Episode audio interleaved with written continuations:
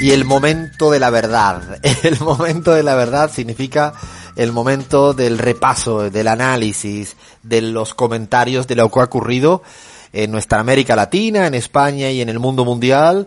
Y como siempre, la excusa es pegarle una miradita a las redes y a los enredos y también a los medios de comunicación con nuestro particular Se te nota demasiado. Habrá luego un tiempito para jugar, que también estuvo pendiente la semana pasada, que es verdad y que es mentira de algunas noticias que esta vez Chris ha sido lo que ha encontrado por ahí, ha buscado, tiene ahí algún material para divertirnos un poco, incluso para hacernos pensar de que cada día cuesta más saber cuándo una noticia es verdad y cuándo es mentira, y esto es preocupante, al menos en estos tiempos que corren. Ahora sí, vamos a arrancar con el repaso a las redes, sí, que antes le pido a Chris, porfa, que le recuerde a la gente cómo que estamos en la sopa. Nuestra sopa, ¿qué significa? Estamos en, en dónde? En Twitter, en Facebook, en Instagram, en YouTube. Bueno, dilo tú porque a mí la pronunciación ya de lo que viene después no me va a salir tan finamente. Y además tú estás hoy en territorio comanche.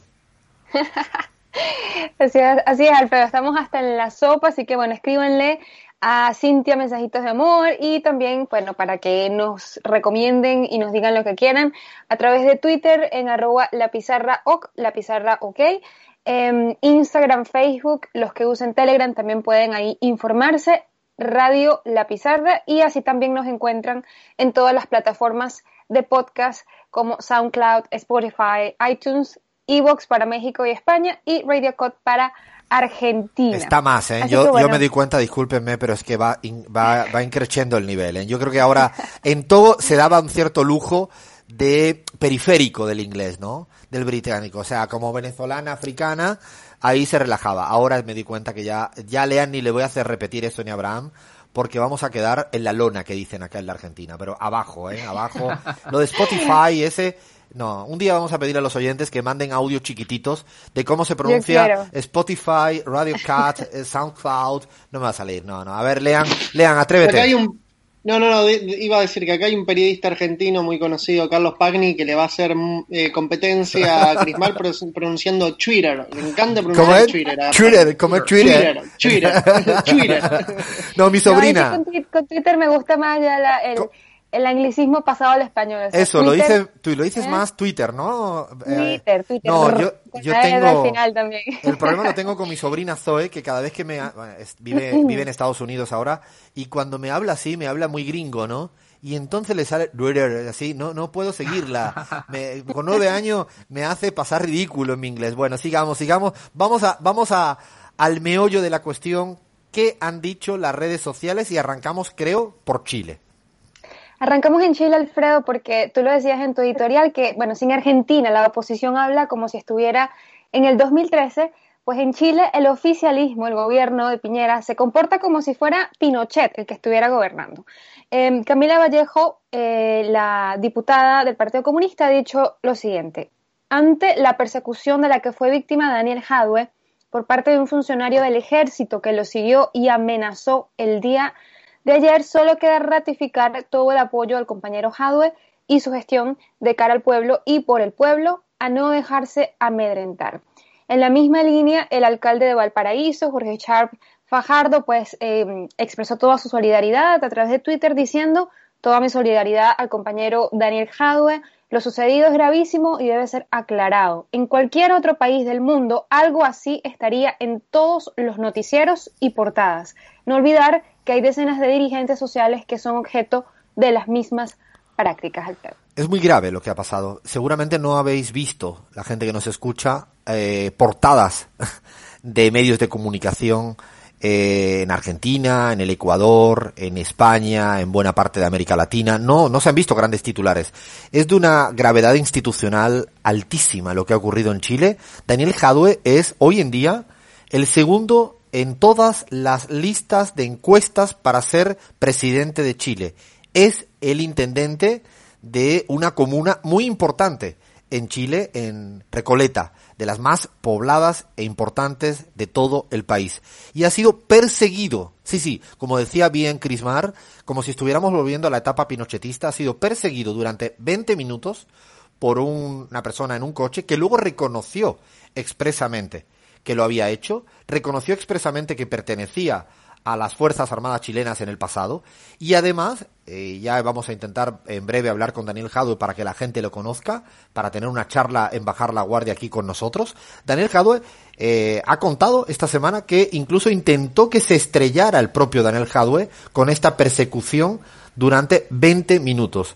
Eh, atención, atención, insisto, porque no lo habréis visto en portadas de Clarín, seguramente ni La Nación, tampoco lo habrá dicho, no sé, el Telégrafo en el Ecuador, eh, ABC en España, pero esto pasa en Chile, ¿eh? No está pasando esto en Corea del Norte, en Chile, en Chile, lo digo para por favor, eh, tomar máxima atención a una cuestión de gravedad institucional máxima, muy cerca del referéndum eh, sobre la constituyente. Así que yo creo que en dos, tres semanas tendremos aquí a Daniel Jadwe para charlar con él con mucha, con mucha calma. Y bueno, de Chile nos vamos a Brasil.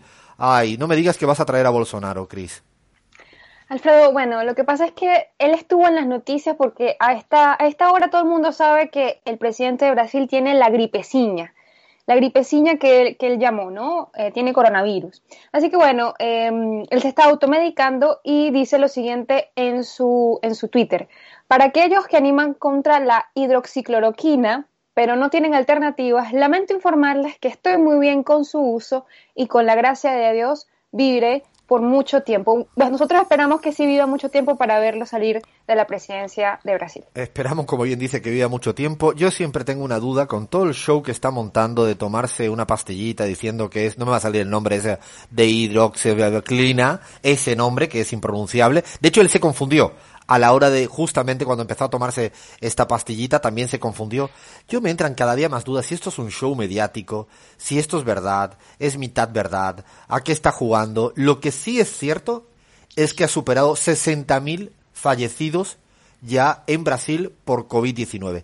Yo no sé si lo que le está pasando a Bolsonaro es cierto, es mentira, es un show más, es un juego más, ojalá se recupere si es cierto, eh, lo que fuere. Cuidado y además pero lo que sí es verdad es que 60.000 familias han perdido a un familiar, valga la redundancia, por muerte de COVID. Y ayer nos trajo una otra noticia. Ministro nuevo de Educación, otro pastor evangélico, más loco o más facha que él, para no sé cómo quiere ordenar la cuestión educativa en el país. Realmente me dejó de hacer gracia hace mucho tiempo y más allá de la excentricidad y de lo controversial, sigue muriendo gente. Allá van más de 200.000 familias que han tenido muertos por COVID entre Estados Unidos y Brasil y alguna responsabilidad tiene Donald Trump y el señor Bolsonaro. ¿Ibas a decir algo, no, Lean?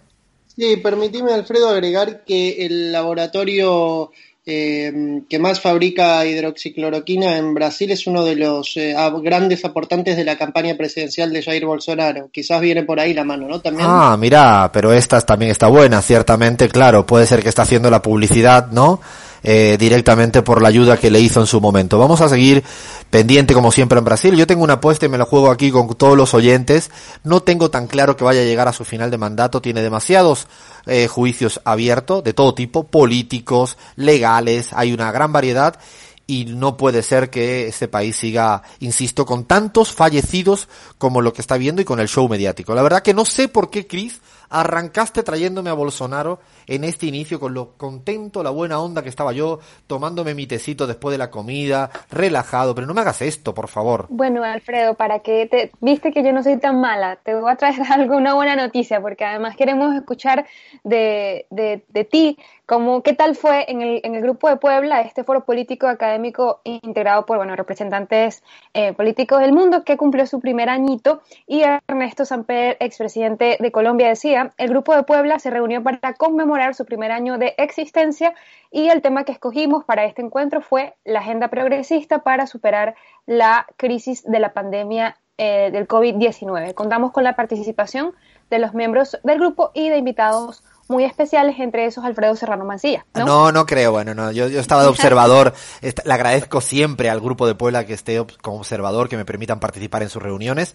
Hay que darle el feliz cumpleaños, igual que se lo damos a Cintia, nuestra jefa de redes hoy. Pues bueno, el grupo de Puebla, este espacio progresista que se creó en Puebla el año pasado, en esta fecha, eh, ha cumplido un añito y parece, digo mentira, porque en un año ha logrado cohesionar un espacio político eh, importante, donde estaba ayer, habló nada más y nada menos también me sorprende el no sé, el silencio o el vacío que le han hecho los grandes medios de comunicación. Estaba ayer nada más y nada menos que la canciller de España hablando. Ayer habló la ministra de Exteriores de España en el Grupo de Puebla, también habló el presidente de Argentina, también habló la gobernadora de la Ciudad de México, Claudia Sheinbaum, es decir, había una representación de gobiernos progresistas de manera importante, además de haber estado, pues eso, desde la Dilma hasta Evo Morales, Rafael Correa, había mucha gente interesante, importante, y creo que es solo el principio de un espacio progresista necesario.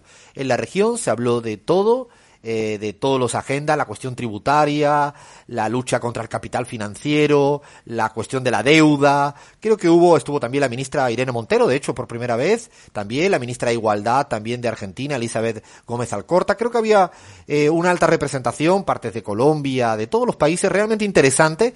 Y bueno, yo creo que un día de esto le vamos a tener que dedicar un poquito también al grupo de Puebla. Creo que es interesante que la gente lo vaya conociendo cada vez más. Ha cumplido un año y ya se ha hecho mayor y digo mayor en el buen sentido, es decir, ha madurado en el buen sentido del término porque, bueno, ya los medios opositores le, disparan con todo. Así que repaso a redes y enredos, luego creo que tenemos algunos tweets más de, de Bolivia, pero lo dejamos para el final, para hacer un pequeño bloque boliviano, y ahora de ahí nos pasamos al Se te nota demasiado, Abraham, que madre mía, como vienen cargados los medios de comunicación, esos que tú llamas, bueno, dilo tú porque a mí no me sale. Así es, compa. La verdad es que esta semana han estado realmente inspirados, ¿no? Vamos a revisar, como es habitual, cuáles son las perlas que nos deja la prensa libre e independiente de América Latina. Y arrancamos con Ecuador, compas. ¿Qué no ha pasado en Ecuador esta semana? Por favor, el universo titula, atención, Otto Sonnenholzner, miren que al final, justo al final, alcanzo a descifrar el apellido. Te está saliendo bien. pero se fue. no, Abraham, yo creo que lo has practicado mucho en tu intimidad porque te sale perfecto. Otto Sonnenholzner, atención, no confirma si será candidato presidencial, pero varias agrupaciones ya lo apoyan. ¿Qué te parece, Alfredo? Justo al final de la vicepresidencia de Sonnenholzner ya lo pronunció bien. ¿Qué te parece?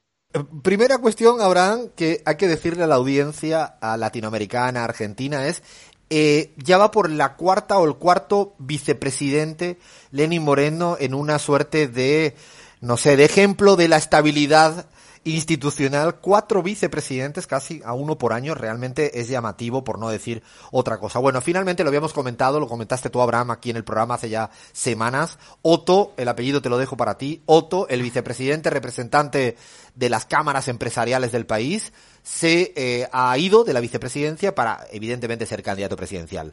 No lo quieren decir porque están buscando el momento, pero va a ser candidato presidencial. Es el hombre del establecimiento empresarial ecuatoriano, también avalado por el afuera. Y bueno, el titular del telégrafo es, se le nota demasiado, pero demasiado porque ya dice que tiene la, muchas agrupaciones que ya lo apoyan, no sabemos cuáles son todavía, quisiéramos saber si son los grandes empresarios, si es la ciudadanía, pero ya el, universo eh, empieza por delante, ¿no? Empieza prácticamente a, hacer la campaña y creo que esto recién empieza. Bueno, también ha venido más cargada la prensa ecuatoriana, ¿no, Abraham? Totalmente, es que tan pronto Sonnenholzner dio su paso al costado para dedicarse de lleno a la campaña electoral, dicho sea de paso, una campaña que empezó en plena crisis, ¿no? Con recursos públicos. Se veía campaña electoral de Otto Sonnenholzner. Bueno, pero ya tiene su reemplazo, compas. Por lo menos no se ha oficializado, pero ya se intuye por dónde van las cosas. Encabeza la terna María Paula Plomo, perdón, Romo, perdón, ustedes. Eh, el telégrafo titula este sábado, compas, es fresquito el, el titular. Dos crisis consolidaron el liderazgo de María Paula Romo, por favor. No, sé qué liderazgo se puede consolidar con tantas muertes a sus espaldas, Alfredo. Sí, es responsable de mucha, de hecho es gran responsable eh, de la represión que hubo en el Ecuador en el año pasado, eh, todas las protestas sociales, además de buena parte de la responsabilidad de la mala gestión del gobierno. El premio, el premio que le dan es llegar a ser vicepresidenta. Yo me imagino que este premio también es para evitar que María Paula Romo sea candidata a presidenta. Es decir, es un juego un poco maquiavélico para decir, te vamos a dar este regalito eh, como vicepresidenta, pero ¿quién se lo iba a decir a María Paula Romo, que seguramente la gente de Argentina, de España no le conoce, pero tiene una trayectoria incluso de origen de la izquierda indígena en el Ecuador, hay que recordar que viene de Pachacutic, ¿no? Tiene una historia, una historia, pero bueno, así acabó. También ha habido cargado, porque también han hecho campaña a través del otro candidato, el banquero. Aquí tenemos el candidato empresario por un lado y el candidato banquero, hablamos de Lazo. Eh, la República ha regalado otro titular, ¿no? Consciente de la República siempre a su candidato y titula lo siguiente. Lazo reúne a 73 organizaciones políticas para buscar un camino conjunto para el 2021. ¿Qué tal, Alfredo? Bueno, pues es que ya, es que, de hecho, si miras la prensa ecuatoriana, lo que te das cuenta es quiénes son los candidatos preferidos por los grandes poderes, ¿no? Ya hablamos de Lazo y hablamos de Otto. Y han dicho algo eh, del, precisamente ha habido un frente, se llama UNES, eh, es el frente más bien del progresismo ecuatoriano, donde evidentemente se nuclea en torno a Rafael Correa, pero hay muchas otras organizaciones que han apoyado de todo tipo, ciudadanas e indígenas a favor de esta plataforma, recién creada, la semana, creo que fue, ¿cuándo fue? ¿Viernes o jueves? Ya me perdí. Jueves, creo, ¿no? A la mañanita, ¿no? El lunes, ¿no? Apenas el, martes, me parece. El martes. Esta semanita. ¿Han dicho algo los medios respecto a, a esta organización también como lo han hecho con Otto, que no presentó nada, o Lazo, que tampoco presentó nada? No, realmente es que es patético, ¿no? Porque es una noticia que, que tiene por donde, donde lo veas una importancia, ¿no? Es el Frente Progresista que contiene eh, quizá el voto más importante para las próximas elecciones, ¿no? La UNES, apenas titulares subsidiarios, compa, pero el telégrafo no pudo ser más cínico, ¿no? El telégrafo, que es el diario público, el diario oficial, prefiere no hablar del gran Frente Progresista constituido esta semana en Ecuador y titula así, canción de Diego Torres fue utilizada sin autorización por movimiento de Rafael Correa, ¿no? Apenas mencionan al final de, la nota la coalición de movimientos de UNES, ¿no? Pero se les nota demasiado. Para ellos lo importante fue que la canción fue, entre comillas, plagiada, aunque les tengo noticias sobre eso también. O sea, lo importante en esto, Abraham, ha sido, eh, fíjense, ¿no? La, la, la magnitud de, la, de cómo se trata una noticia. Se crea un frente progresista de cara a la cita electoral de febrero del próximo año en el Ecuador nada más y nada menos que en, torno a, lo que es eh, Rafael Correa y otras fuerzas, y el titular es que supuestamente se plagió la canción. ¿Se plagió o no se plagió a, Abraham? La verdad es que no, y yo desconocía este dato, me lo pasó el centro FER, ni siquiera la canción es de Diego Torres. En efecto, hubo un reclamo de Diego Torres, usó la canción Color Esperanza, ¿no? Se cambió un poco la letra, antes se lo había hecho también sin ningún problema. Bueno, resulta que Diego Torres más o menos intuimos por dónde simpatiza a Diego Torres, ¿no? Ha hecho un reclamo, ¿no? Y ha pedido que no usen su canción Color Esperanza, universalmente conocida, para fines proselitistas. El hecho es que la canción no le pertenece a Diego Torres, y este es un dato que me lo dio Fere, la canción le pertenece al, compositor argentino Coti Sorokin, ¿no? Así que no sé si Diego Torres tenga el derecho a reclamar con tanto ímpetu por la autoría de esta letra que él no la escribió. Eh, ¿Lean? Sí, no, no quiero, no quiero hacer un, eh, un manifiesto en contra de Diego Torres y, su oposición a que las canciones de su autoría, de su supuesta autoría, eh, tengan fines proselitistas, pero recordemos que Diego Torres también participó del recital organizado por Juan Guaidó en su momento y esos fondos que nunca supimos Esta no la sabía, no la sabía. Creo que Diego Torres nunca preguntó por, eh, por eso, a dónde fueron los fondos del festival en el cual él participó. Bueno, sí, entonces si Diego Torres se va a hacer la oposición contra a Correa y tiene el mismo éxito del apoyo a Guaidó, ay, ay, ay, creo que cambien de ficha, chicas, chicos, cambien de ficha porque no le fue muy bien. Guaidó, ¿alguien se acuerda de Guaidó? Guaidó, ¿dónde está Guaidó? No, no, no. No vamos a hacer broma de esto porque se van a poner nerviosas y nerviosos algunos. Bueno, de Ecuador nos vamos. ¿A dónde nos vamos, Abraham? Porque todavía hay más tela que cortar, ¿no? Bueno, Argentina, ¿no? También, ¿qué no ha pasado en Argentina esta semana? Eh, arrancamos con droga dura. La Nación titula El crimen de Fabián Gutiérrez, atención, y el derecho a la sospecha. ¿Qué me dice, compas? Eh, estamos, en la semana pasada eh, ocurrió, ¿no? Un acto, pues, que evidentemente duro, difícil, que fue que murió una persona, no se sabe todavía muy bien qué circunstancias, y es el ex secretario de Cristina, no sé en qué año, hace ya mucho tiempo. Bueno, desde ese momento hasta ahora, realmente la cantidad de titulares, editoriales, tiempo en los medios de comunicación dedicado a, esta, a este tema con el único objetivo de manchar, seguir manchando la imagen de Cristina Fernández de Kirchner. Yo hago una sugerencia acá y me imagino que todo el mundo, ¿nos ha pasado alguna vez que cuando hay dos amigos están en un bar, en una cafetería y uno critica a alguien, a un tercero, y critica una vez, otra vez, otra vez, y a las dos horas de la crítica el otro amigo le dice, ay, ya no, sigas, que ya es aburrido, ¿no? No, porque ya no tiene ningún tipo de... Ya dejen, digo dejen en el sentido simplemente de que es inocuo, no va a tener efecto, porque esto, como decía la editorial, es un poco la canción desde hace siete u ocho años y hoy en día Cristina Fernández de Kirchner es presidenta electa y la verdad que han llegado a un cinismo tanto así que el propio Alberto Fernández esta semana, el propio Cafiero, el, el jefe de la presidencia, el ministro del gabinete de presidencia, han salido a decir por, por favor basta ya, basta ya porque están jugando con temas increíblemente sucios, pero se les nota demasiado que además no tienen insisto, y lo venimos repitiendo semana tras semana, por dónde opositar, ¿no? En esa misma línea eh, tituló también El Mundo, ¿no? La verdad es que es un titular escalofriante. Yo quisiera que me expliquen cómo se puede entender esto. El asesinato, dice El Mundo, del ex secretario de Cristina Kirchner confirma el final de la tregua política en Argentina. ¿Cómo un asesinato puede confirmar el final de una tregua política? Es que yo no entiendo hacia dónde apunta el mundo realmente. Imagino que este titular lo que está diciendo es que empieza la guerra, porque si a mí me plantean que una, un hecho va a ser el final de una tregua, es que se parece que estaría dando el, el ok a que se inicie o legitimando, ¿no? O argumentando a favor de que inicie una, una guerra. Realmente hay diferentes hipótesis. Yo creo que tendremos que tratarlo con cierta más sosiego, tranquilidad aquí en la pizarra. Hay algunas hipótesis que plantean que está habiendo una suerte de reforzamiento de una nueva ultraderecha argentina nunca vista, un poco al estilo Vox español, al estilo Steve Bannon, ¿no? Que habíamos hablado mucho de él, al estilo Trump, al estilo Bolsonaro. Esa es una hipótesis eh, y que va a tener una fuerza importante. Yo creo que más que nada se está dando una grieta, pero una grieta al interior de la oposición argentina.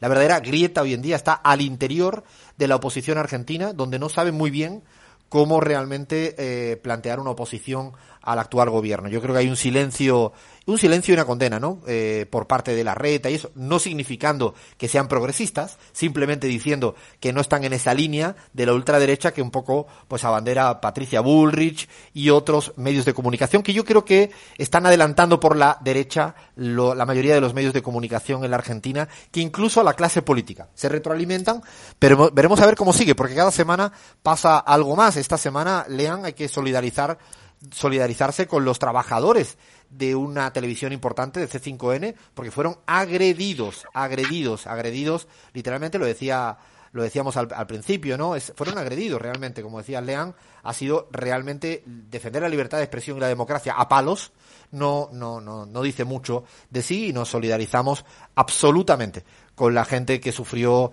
ese tipo de agresiones más de corte fascistas que de, demócratas. Pero bueno, así está el patio y bueno, el, de ahí nos vamos a México. Vamos a, México, saltamos, teníamos más cosas de Argentina, pero el tiempo se nos va viniendo encima porque en México también hay otra posición muy anti-AMLO, ¿no?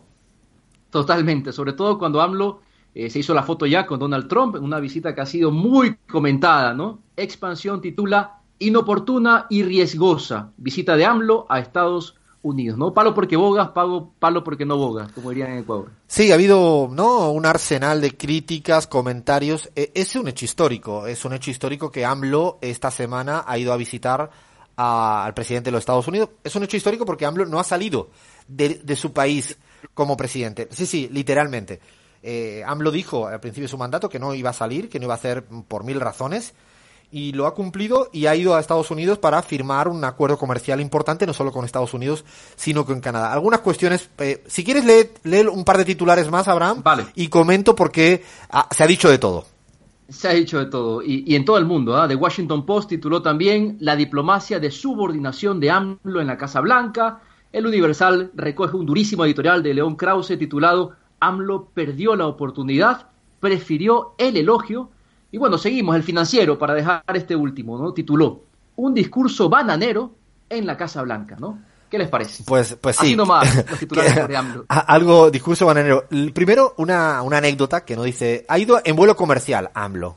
AMLO tomó un vuelo comercial DF Washington y ahí se fue el presidente de México a reunirse con Donald Trump yendo en vuelo comercial para seguir un poco la línea de lo que él le llama austeridad republicana como parte de la cuarta transformación. Así lo ha planteado AMLO permanentemente. Yo recomiendo a toda la gente que ha dudado del rol y el papel y las palabras de AMLO en la visita a Donald Trump, que se vean los 20 minutos que dura la comparecencia tanto de Donald Trump como de AMLO. Si lo, lo, mírenlo, siempre es muy interesante a veces ir más allá de un titular si algo te interesa. Si no te interesa, evidentemente no se pongan a verlo. Pero quien le interese la temática, antes de criticar a AMLO, porque lo han criticado desde sectores incluso progresistas respecto a esta visita, mi sugerencia es que lo miren. Porque decirle a la cara a AMLO que esto no significa de ninguna manera que se vaya a olvidar todos los agravios cometidos por Estados Unidos contra México, esto no significa que se vaya a ceder un ápice a la soberanía, a la independencia del país, eh, claro, se lo hace con una palabra diplomática y, le echa algún piropo, pero cuando uno mira los 20 minutos es clarísimo el discurso de AMLO de defensa de la soberanía mexicana, lo mira de tú a tú y evidentemente no le queda otro que con un vecino eh, tan importante y sobre todo porque viven 30 millones de mexicanos, 30 millones de mexicanos viven en Estados Unidos. Pueden ustedes dimensionar, es un país, un país dentro de otro país, de ahí viene un poco la visita de AMLO y bueno, los medios de comunicación no han dicho pues vienen diciendo lo que vienen diciendo hace semanas, meses eh, en contra en contra de AMLO. Eh, de, México pasamos para terminar a España. Dame solo un titular. Elige el que tú quieras. Teníamos varios. Elige el que tú quieras. Sé que te lo pongo difícil, Abraham, pero elígeme uno solo de España. Luego con Pepe Reina vamos a tener un tiempito de hablar algo más de España. Vamos entonces con periodista digital, compas, que siempre están inspirados, ¿no? Titula, Sánchez encantado con sus comunistas, Podemos son hijos y nietos de Anguita y Carrillo, pero Vox lo son de Blas Piñar y Franco.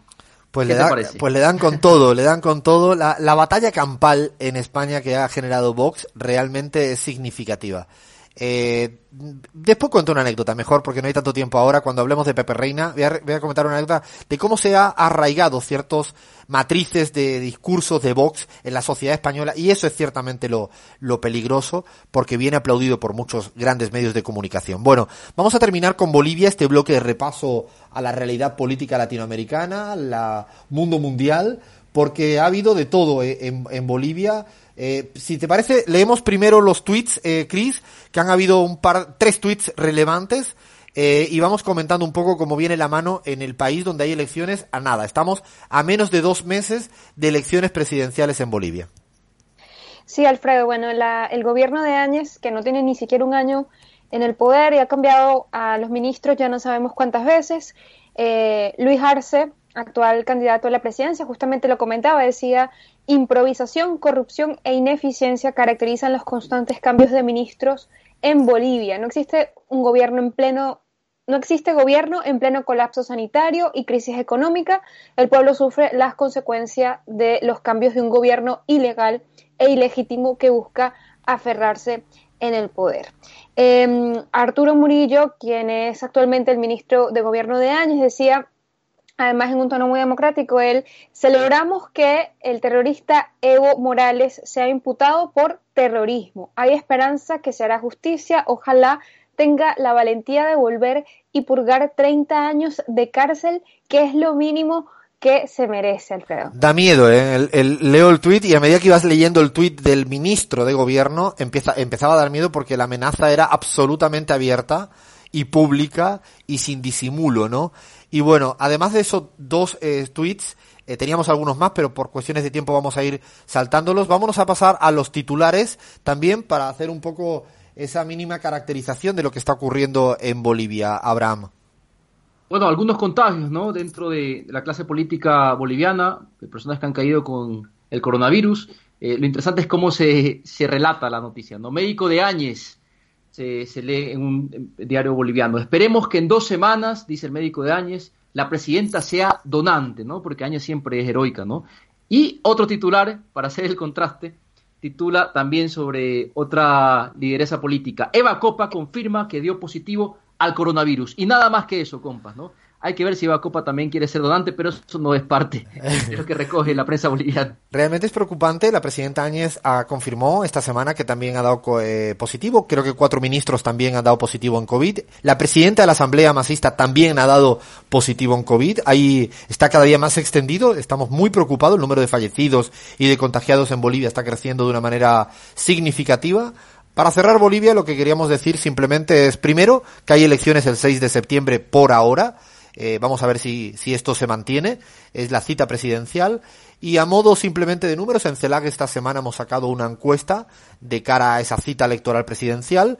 Eh, el candidato Lucho Arce, el ministro Luis Arce, ministro de Economía de Evo durante tantos años, aventaja al segundo por 15 puntos. Es decir, con esos datos estaría ganando una primera, una primera vuelta si la OEA lo permite. Esto también hay que decirlo en Bolivia igual que en otros lugares. Si la OEA lo permite, hay que ver. Eh, van 15 puntos. Queda mucho todavía. Hay que tener mucha atención al posible voto útil en contra de Carlos Mesa. Eso está presente, realmente, si se observa. La imagen de, de Lucho Arce sigue creciendo y eso hace dar muchas posibilidades de que en Bolivia se pueda eh, ganar en primera vuelta con la propuesta del MAS. Insisto, todavía queda tiempo, vamos a estar, eh, tenemos tiempo para comentar, para analizar, vamos a traer a Luis Arce también a los micrófonos de la pizarra para que la gente le conozca mucho más y podamos entrar en profundidad de lo que está ocurriendo en un país que sufrió un golpe de Estado, hay elecciones presidenciales, está pasando absolutamente de todo. De todo es de todo. Bueno, hasta aquí llegamos.